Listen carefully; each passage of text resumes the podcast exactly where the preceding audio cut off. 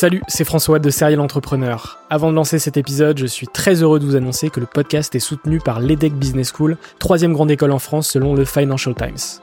L'entrepreneuriat se démarre très souvent à l'école, et vous le savez, nombreux et nombreux sont les entrepreneurs qui ont créé leur premier projet pendant leurs études. L'ambition de l'EDEC, c'est de former ces étudiants entrepreneurs à avoir un impact positif sur le monde au travers de leurs projets.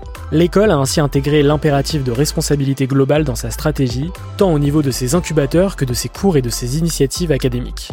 Au sein de ses campus de Lille, Nice, Paris à Station F ou encore à Berkeley en Californie, elle accompagne les startups grâce à sa méthode unique d'entrepreneuriat Responsible Entrepreneurship by Design. Une approche innovante permettant d'intégrer les enjeux économiques, sociétaux et environnementaux au cœur de leur modèle de développement et ce, dès leur création. L'objectif de l'EDEC, faire émerger un nouveau modèle de startup adaptable à tout projet qui intègre pleinement les enjeux de responsabilité. Chaque année, ce sont ainsi plus de 70 nouvelles startups qui intègrent ces incubateurs. Si vous souhaitez en savoir plus, n'hésitez pas à vous rendre sur www.edec.edu. Je vous souhaite une excellente écoute et vous dis à très vite.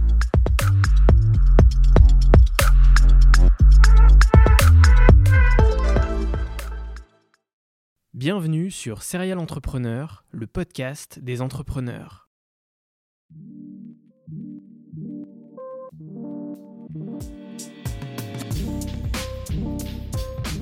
Je m'appelle François Allais et depuis 2017, je vais à la rencontre des entrepreneurs qui m'inspirent.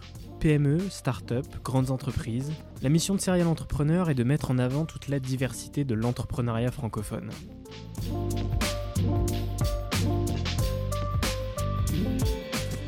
Bienvenue dans ce 66e épisode, j'espère que vous allez bien. Je suis très heureux de vous retrouver pour une série de 4 épisodes en collaboration avec Plug and Start et la Technopole de l'Aube. Plug and Start, c'est l'un des meilleurs programmes de création d'entreprises innovantes en France. Cette année, c'est une édition spéciale puisque l'événement fête ses 20 ans d'existence. Créé en 2002 et basé à Troyes, dans le Grand Est, le programme est orienté vers un objectif précis la réussite des porteurs de projets qu'il croise sur son chemin. Candidater à Plug Start, c'est avoir l'opportunité, si vous êtes sélectionné, de participer à trois journées intenses pour tester ses projets et s'approprier les clés de l'entrepreneuriat. Leur concept unique propose un condensé de rencontres multicompétences, la possibilité d'échanger et de tirer parti au maximum de conseils d'experts, de mentors et de grands comptes à la tête d'entreprises françaises et internationales de renommée. Aujourd'hui, partez à la rencontre de Camille Douet, la fondatrice d'Absoluté, une marque de thé innovante, saine, pratique et durable. Elle a participé à Plug and Start en 2019 et l'événement a grandement contribué au développement de son business. Dans cet épisode, elle me raconte pourquoi a-t-elle participé à Plug and Start en 2019, qu'est-ce que ce programme lui a apporté d'un point de vue professionnel et humain, quel a été son moment fort de l'événement, que retient-elle de cette édition 2019 de Plug and Start, son parcours avant d'entreprendre et ce qui l'a amené à créer sa startup, le concept d'Absoluté, une marque de thé innovante, saine, pratique et durable, et comment a-t-elle fait pour créer cette marque de l'idée à la commercialisation? Avant de vous laisser avec notre échange, sachez que l'épisode est également disponible intégralement en vidéo sur la chaîne YouTube de Serial Entrepreneur. N'oubliez pas de vous abonner sur votre plateforme favorite, mettre 5 étoiles sur Apple Podcast et Spotify, partager l'épisode à votre réseau et de nous rejoindre sur Instagram et TikTok. Excellente écoute, prenez soin de vous et à jeudi pour le deuxième épisode de cette série.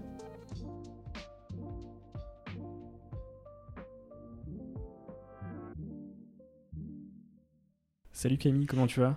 Salut, ça va super. Je suis très heureux de, te recevoir dans, le podcast. Euh, on est dans une série particulière puisque euh, on est dans une série en collaboration avec Plug and Start euh, et la Technopole de l'Aube, qui est un événement, un très bel événement sur lequel on va, on va parler justement dans cet épisode. tu es la fondatrice d'Absoluté, qui est tu le présentes comme le meilleur thé pour vous et pour la planète. On, aura l'occasion d'en parler. Et forcément, on va parler de Plug and Start pour démarrer l'épisode. Plug and Start, c'est un événement auquel tu as participé en 2019. Est-ce que tu peux me dire pourquoi tu as participé à Plug and Start? Alors à ce moment-là, je finissais l'incubation dans un premier incubateur en région parisienne et euh, j'étais en train de transformer Absoluté pour passer d'une petite échelle, vraiment l'échelle expérimentale, à la suite, la vraie entreprise et notamment euh, ben, rechercher euh, des locaux en région pour pouvoir euh, accueillir la fabrication de, de, nos thés en poudre. Et j'avais très envie d'être accompagnée sur cette nouvelle étape par un incubateur. Donc je recherchais un peu ce qu'il ce qu'il y avait pas trop loin de Paris non plus. Et c'est comme ça qu'on m'a conseillé la Technopole de l'Aube et en particulier, ça tombait à ce, au moment où euh, on pouvait s'inscrire pour Plug and Start. Donc c'était euh, l'occasion idéale d'aller rencontrer un peu cet incubateur. Un timing parfait. Exactement, ça arrive parfois. c'est rare, mais ça arrive. Exactement. Est-ce que tu peux me, me, décrire Plug and Start? Parce que c'est vrai qu'on euh, on en parle là depuis quelques secondes, mais est-ce que tu peux me décrire un peu l'événement? Alors, Plug and Start, c'est deux jours et demi environ de travail entre entrepreneurs dans la bonne humeur. C'est vraiment euh, très détendu, euh, au-delà de l'aspect euh, sérieux de l'événement. c'est convivial et l'idée, c'est de progresser en un temps très court sur énormément d'aspects de son projet en étant au contact d'autres entrepreneurs. Mais également de grands comptes, d'experts dans différents domaines, et puis de tout l'écosystème local, par exemple pour la partie financement, euh, qui, voilà, qui gravitent autour euh, de la technopole de l'Aube.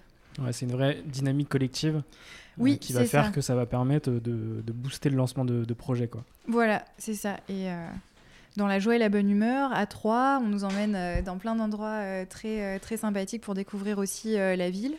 moi, je connaissais pas du tout à ce moment-là. Hein. J'étais, ça faisait dix ans que je vivais en région parisienne et donc ça permettait euh, bah, de, voilà, de, rencontrer les gens, les lieux, euh, tous les acteurs aussi euh, utiles autour de Troyes. Qu'est-ce que ça t'a apporté professionnellement et humainement, cet événement?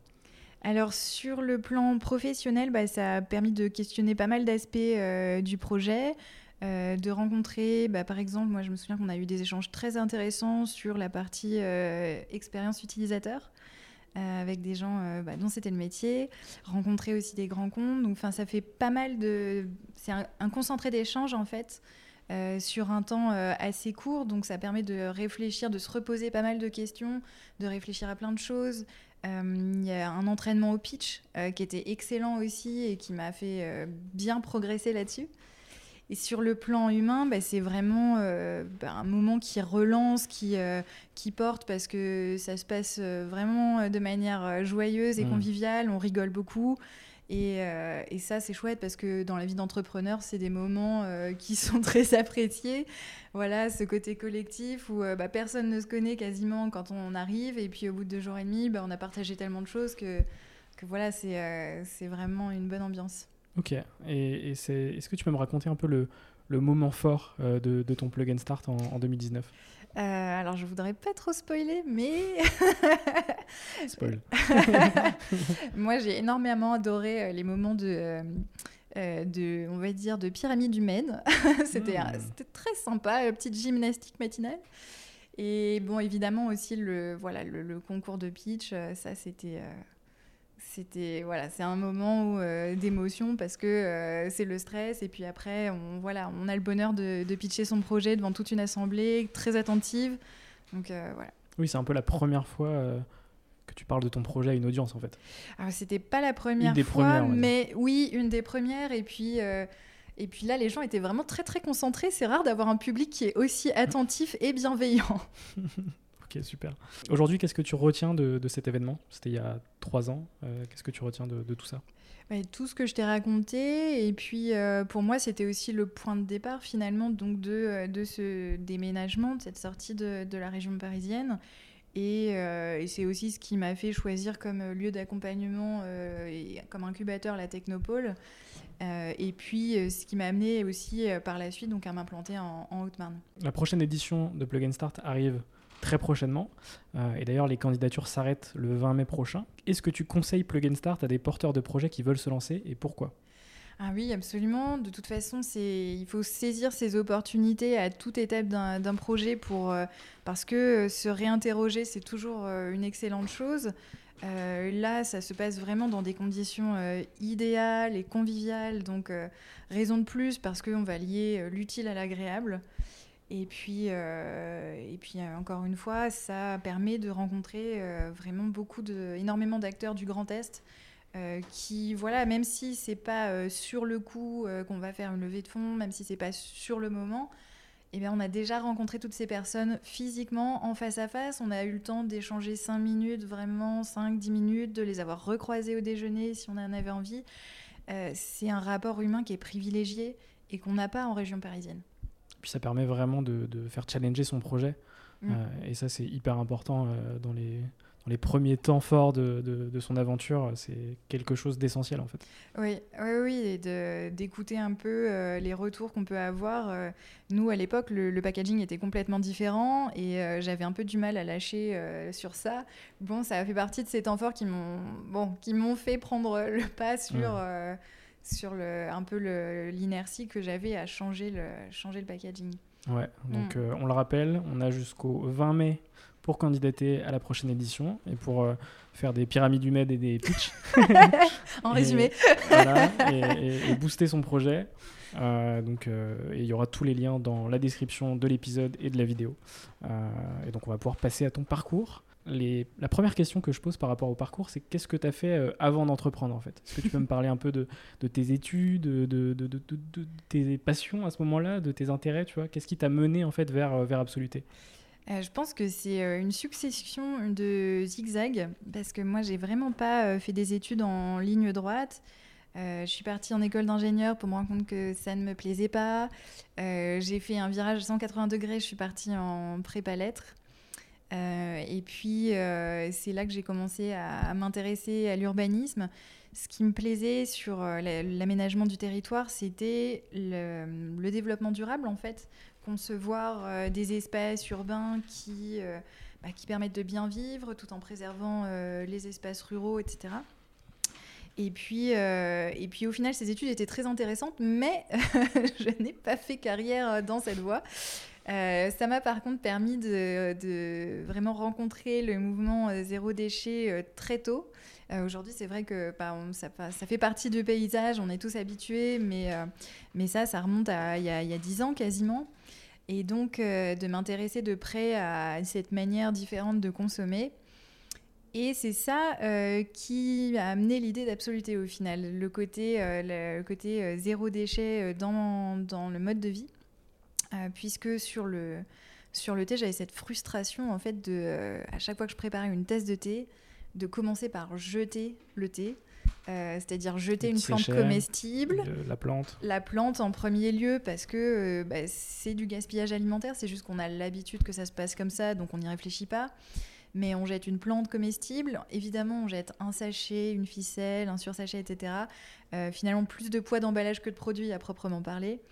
Et tout ça parce que c'est une habitude et qu'on n'a jamais réfléchi à faire autrement. Là, tu te rends compte effectivement qu'il y a une vraie, enfin, de vraies problématiques autour du thé. Oui, qu'il y a quelque chose à euh, faire et à imaginer. Mais comment tu passes à l'action justement Et comment je passe à l'action? Alors, euh, je travaillais à ce moment-là euh, dans une start-up et mon, mon contrat se terminait. Et j'ai décidé de reprendre des études en responsabilité sociétale des entreprises puisque l'aspect développement durable, bah, je ne pouvais pas finalement, je m'étais éloignée de, l'urbanisme, donc j'avais quand même envie de me saisir de ce sujet euh, d'une autre manière. Et donc cette voie euh, des entreprises, euh, c'était, une manière de le faire.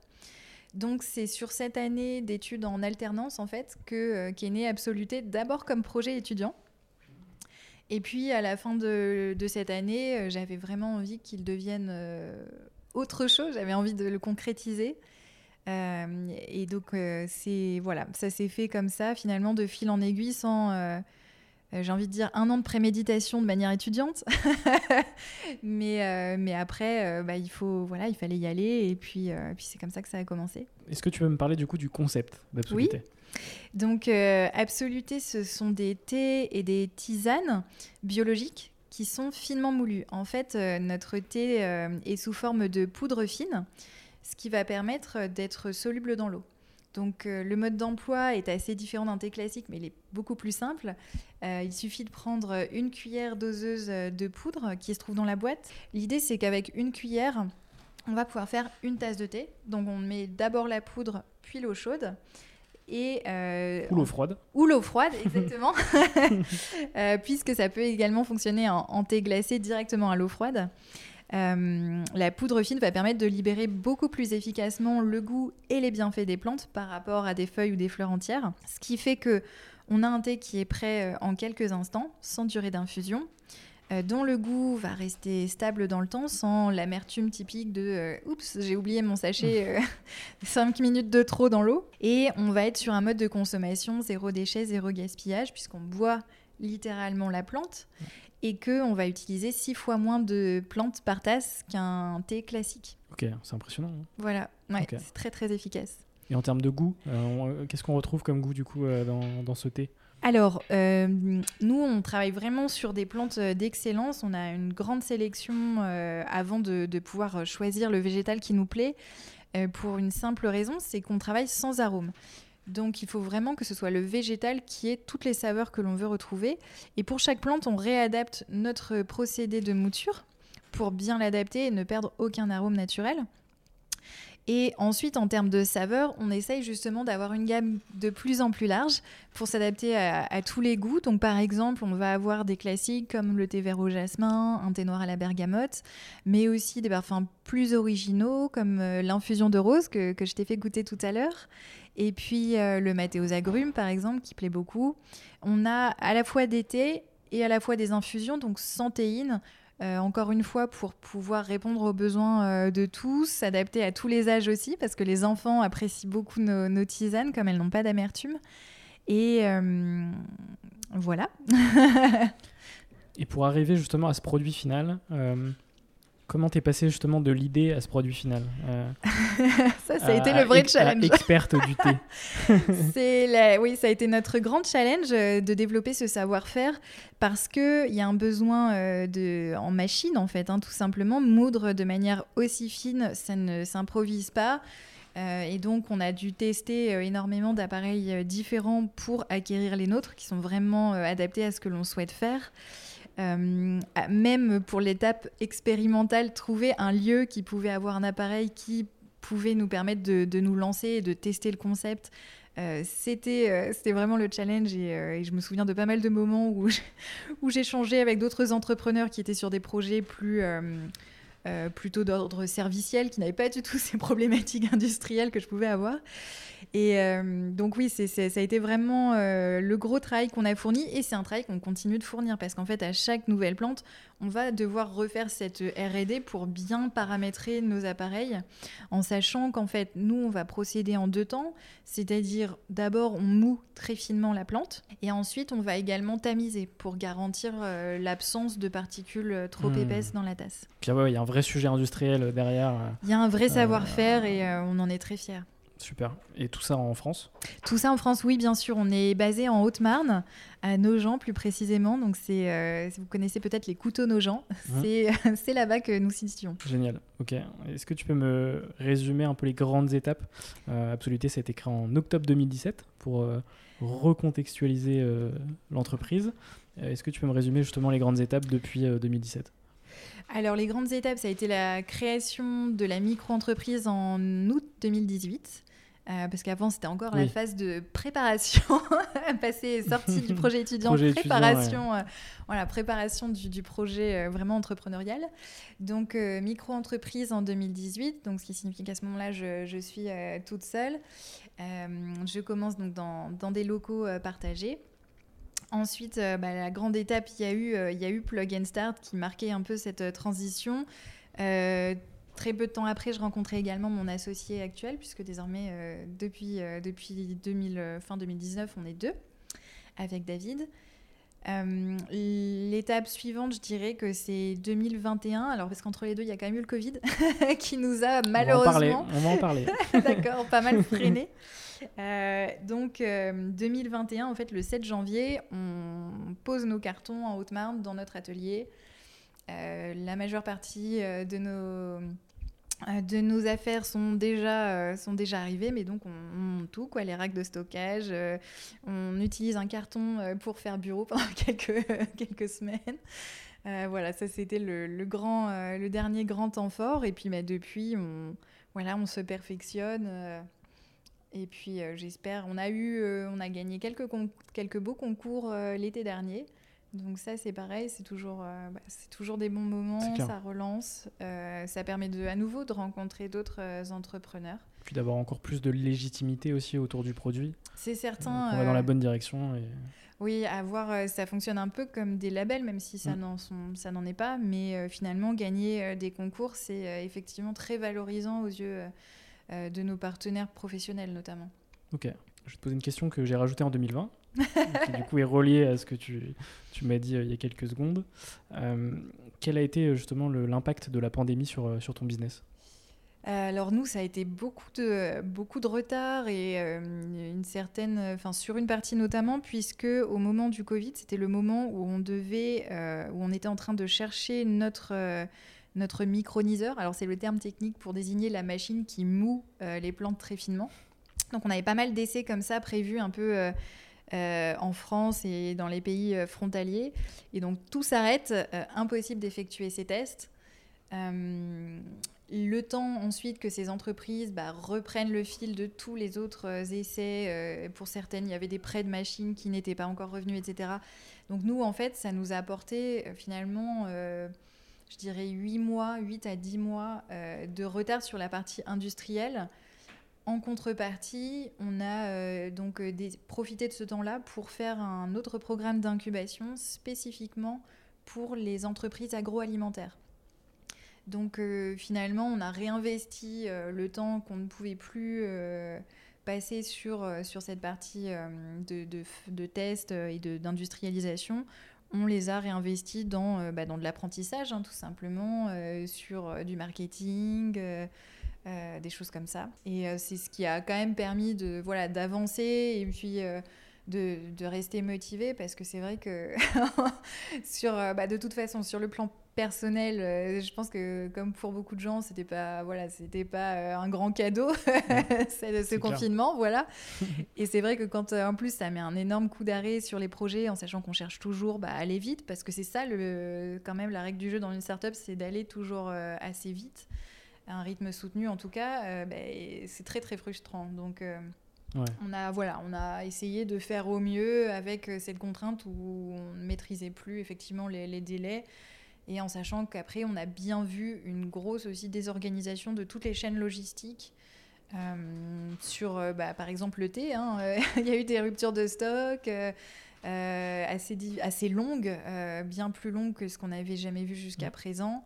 Euh, des, voilà, des difficultés à, à, se faire livrer sur certaines choses, tout, tout qui arrive vraiment en décalé. Et voilà. du retard, du retard, du retard. Ouais, beaucoup d'impact. Hein, et en même temps, je pense que la majorité des boîtes euh, qui, avaient des, qui ont des process industriels ont été euh, lourdement impactées par la pandémie. et puis, effectivement, sans, sans, sans connaître les délais qu'on allait connaître euh, par la suite. Euh, c'est ça, on avançait à l'aveugle en plus. c'est aucune possibilité de, se projeter en fait. C'est ça, c'est beaucoup plus facile de tirer le bilan une fois que voilà, une fois qu'on voit, mais quand on est devant et qu'on ne sait pas, qu'on ne sait pas combien de temps ça va durer, c'est vrai que c'était pas, c'était pas évident. je pense aussi sur le plan commercial, ça nous a un peu pénalisé parce que du coup, il y a une saisonnalité dans le thé et elle est en hiver, sans grande surprise, hein, même si bah, on, on, fait des thés glacés pour l'été. Mais c'est vrai que ça, ça a, été, euh, ça a été aussi un point négatif parce qu'on a loupé une belle saison et que du coup, bah, euh, on s'est lancé euh, un an plus tard. Mais tout ça, c'est, ça veut dire de la trésorerie en moins, ça veut dire que l'inexpérience, bah, on, la, on la paye plus tard aussi. Donc voilà. Et aujourd'hui, où est-ce qu'on peut acheter Absoluté du coup? Alors aujourd'hui, vous pouvez nous acheter euh, nos produits sur le site web, donc euh, absoluté.fr, mais également euh, chez nos distributeurs. Donc sur le site, on va également référencer toutes les boutiques où l'on distribue nos produits, afin qu'il y en que vous puissiez trouver à côté de chez vous, peut-être.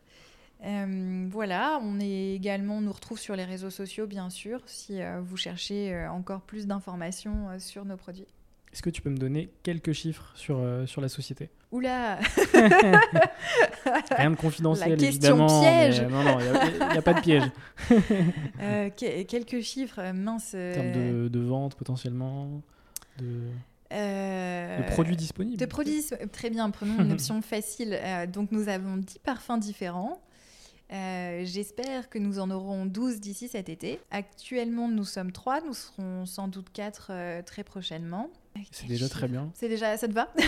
Et, c'est quoi les objectifs futurs du coup pour Absoluté? Alors les objectifs cette année, c'est de multiplier la, distribution de nos produits, euh, d'entrer notamment dans les entreprises, puisque bah, on a un thé qui ne s'infuse pas, mais qui, se, voilà, qui est prêt en quelques instants. Donc aussi facile qu'un café. Euh, je ne citerai pas la marque. voilà. On mettra le logo en grand sur le. C'est ça, en fond. Euh, non, mais l'idée, du coup, c'est de voilà d'entrer dans les entreprises pour qu'il y ait le coin thé à côté du coin café et un thé très facile, très adapté. très clairement. Voilà, c'est ça. C'est euh, beaucoup plus euh, adapté euh, au milieu de l'entreprise qu'un thé en sachet qu'on ne saura pas gérer au milieu de la réunion, qui va infuser trop longtemps parce qu'il y a un call qui a commencé. Euh, donc déjà cet axe-là, c'est très important pour nous. Continuer tout l'aspect euh, distribution donc par les épiceries fines. On aimerait entrer également en magasin bio, lancer l'offre de vrac également. Ça c'est euh, vraiment très très prochainement. Et puis et puis se tourner un petit peu déjà vers l'international. Ça c'est c'est un enjeu. On va pouvoir passer à la partie bilan avec deux questions un peu bilan sur ton aventure. pas de piège. Euh, la première, c'est quel a été le moment le plus difficile de ton aventure entrepreneuriale? Je dirais que c'est avant, euh, bah, peu de temps avant Plug and Start, parce qu'à ce moment-là, ça fait donc un certain temps que je travaille toute seule. Euh, ce qui n'avait jamais été mon objectif en fait. Hein. Moi, je, voyais vraiment cette aventure comme une aventure collective, mais il s'est trouvé que finalement j'étais seule euh, à gérer vraiment euh, tout euh, de A à Z et j'avais un peu ce sentiment que ça se faisait, que j'arrivais à essoufflement, que ça se faisait à bout de bras et pas de manière, enfin voilà, que j'arrivais pas à, être assez qualitative parce que j'étais, voilà, j'étais toute seule. donc ce moment-là où en plus je, je me l'avouais pas, mais que j'avais vraiment besoin d'un associé et que c'était indispensable pour poursuivre, ça c'était un moment assez difficile, d'autant que c'est pas évident de trouver un ou une associée. C'est une des grosses problématiques, je pense, des entrepreneurs. Hein. Oui, complètement, euh, parce que les, gens pensent que l'entrepreneuriat, c'est soit on a une idée, euh, soit rien. Soit on ne peut pas euh, être dans l'entrepreneuriat, alors qu'il y a beaucoup de gens qui ont déjà une idée et commencé à le concrétiser, commencé vraiment à sortir le projet, mais qui se trouvent vite, vite dépassés, en fait, parce que mm. Il y a certaines étapes pour lesquelles c'est quand même bien mieux d'être à deux, à trois ou voire à cinq euh, que, euh, que, tout, que tout seul ou toute seule. On a beaucoup plus de légitimité en étant en équipe aussi euh, devant certains partenaires, hein, comme les banques, les, financiers de manière générale. Et ouais, donc ça c'est un message que j'aime bien passer, c'est que il faut penser, si on aime l'esprit entrepreneurial mais qu'on n'a pas forcément d'idée, à, aller voir les entreprises qui, enfin les, petits projets qui débutent et qui ont bien envie d'avoir mmh. un, associé à bord. Ok. Et, et la deuxième, c'est de quoi es-tu la plus fière aujourd'hui? Eh bien, c'est vraiment du savoir-faire qu'on a développé, euh, de, cette gamme qui, euh, alors là, je t'ai ramené qu'une boîte, mais euh, qui commence à faire un très bel arc-en-ciel et, qui n'est pas fini. Enfin, on, a, regorge encore de, plein d'idées. On a développé un, procédé qu'on a très envie de valoriser et au-delà du thé, en fait, puisque on a des poudres de plantes, des poudres de, de fleurs, de thé, de fruits également qui peuvent servir d'ingrédients, en fait, de matières premières pour d'autres produits alimentaires, par exemple pour faire des glaces, pour venir donner du goût à des madeleines, à des gâteaux, à de la crème anglaise. Oui, donc le potentiel ne, s'arrête pas au thé. Voilà, c'est ça. Sera absolu. Euh. Il faut qu'on trouve le nom. Mais effectivement, l'idée, c'est d'aller euh, d'aller euh, proposer nos produits en tant qu'ingrédients pour, pour bien d'autres personnes. Et on est déjà ravis que certains restaurateurs aient fait des desserts magnifiques Génial. avec nos poudres d'infusion ou de, ou de thé. Ok, super. Bah, ça promet pour, euh, pour la suite. On va pouvoir passer à l'avant-dernière partie du podcast sur les rencontres, le mindset et l'entrepreneuriat. La première, c'est est-ce que tu peux me parler d'une rencontre qui a marqué ton aventure? Par rapport à ce dont je te parlais, euh, rencontrer mon associé, c'était une rencontre euh, absolument déterminante. Moi, j'ai aussi envie de, de, dire que la rencontre avec notre banquier, ça a été déterminant parce que euh, finalement, on a rencontré un partenaire qui, euh, qui avait euh, regardé notre dossier, qui nous a reçus et bien reçus. Et, et qui, qui nous a suivis en fait. C'est-à-dire qu'à ce moment-là, on n'avait pas encore de prêts d'honneur qui servent habituellement à aller convaincre les banques de, voilà, de, financer, de cofinancer du coup le, projet. À ce moment-là, on n'avait pas encore notre prêt d'honneur et, et, notre banque nous a quand même dit oui et, et c'était un grand oui. Donc ça, c'est quand même, voilà, c'est déterminant parce que sans ça, on n'aurait pas pu, on n'aurait pas pu s'installer, on n'aurait pas eu de quoi investir dans notre appareil de production. Ouais, les, partenaires sont clés et justement déterminants, que ce soit les experts comptables, les banques, mais aussi les écosystèmes, les événements, comme mm. Plug and Start par exemple. Mais c'est vrai que c'est vraiment quelque chose d'essentiel euh, au niveau du, facteur du réussite, de la réussite d'un projet en fait. Oui. Euh, donc ça c'est important aussi de, le rappeler. La, deuxième question c'est est-ce que tu peux me citer une personne qui t'inspire aujourd'hui? Je suis très très mauvaise à cette question. J'aime pas avoir de modèle en fait. Ça doit être mon côté impertinente. Euh, non, je je, je, pense que ma motivation, elle vient pas d'un modèle extérieur, elle vient plus de trouver le bon équilibre entre la vie personnelle et le travail et, euh, et d'avoir aussi accès à de la nature. Et ça, euh, dans le Grand Est, euh, on a beaucoup de chance. C'est, Je suis très contente qu'on se soit installé en Haute-Marne parce que on se, après le travail, on se ressource. on a un paysage qui est quand même très très agréable. Et voilà, moi du coup, c'est plus comme ça que je fonctionne que par euh, source euh, d'inspiration. Ouais, bah écoute, euh, c'est très bon comme, comme réponse aussi. Hein. la nature peut être source d'inspiration. Hein, oui, c'est ça, je pense que c'est plutôt ça pour moi. Ouais. Ouais, ouais. la dernière, c'est quel conseil donnerais-tu aux personnes qui se lancent dans l'entrepreneuriat? Le conseil que je donnerais, c'est bah, de s'entourer absolument, de profiter effectivement de toutes les occasions pour rencontrer plus de gens. Donc, bah, Plug and Start, c'est un excellent événement pour le faire. Euh, mais il y en a plein euh, de manière générale qui peuvent être plus courts. Juste des petites soirées de networking, c'est hyper important. Euh, et dans la plupart des cas, en plus, c'est toujours aussi convivial parce que bah, le jour, on travaille, mais le soir, bah, c'est encore le travail, mais c'est le travail avec une autre dimension aussi. On sort un peu de la solitude et on va rencontrer d'autres personnes. Donc s'entourer le plus possible. et puis bien garder en tête que certes, il faut avancer, un rythme soutenu. Mais en même temps, euh, construire euh, une entreprise, ça joue sur des temps longs. Donc c'est pas non plus un sprint, c'est un marathon. Ouais, voilà, il faut tenir, euh, il faut tenir longtemps et et puis donc trouver trouver son équilibre avec cette notion de cette notion de durée, cette notion d'effort hein, qui est importante. Donc savoir aussi prendre prendre des temps de repos. Ça, je pense que c'est très difficile au début. Euh, parce que parce qu'on a on, a envie de tout donner pour euh, pour son projet. Mais euh, mais il y a des fois où c'est plus utile aussi de, de, prendre des vraies vacances, des vacances où on ne regarde pas ses mails. parce que il faut voilà il faut se ressourcer et comme c'est sur de la longueur on parle de plusieurs années pour que les projets aboutissent euh, voilà, c'est pas euh, c'est pas payant euh, de, travailler de manière trop trop trop intense pendant un certain temps et de se retrouver parce qu'on en voit beaucoup en fait des entrepreneurs qui font des, des crises de, de surmenage. voilà, il vaut mieux savoir aussi équilibrer et s'écouter par moment. Ce, voilà, encore une fois, s'entourer. On n'est pas forcément, on peut pas forcément agrandir l'équipe. Euh, c'est, ça peut être une solution. enfin, je, moi, je cite celle-ci parce que c'était, pour moi, c'était vraiment indispensable, euh, tant en termes d'éthique que de tâches à accomplir.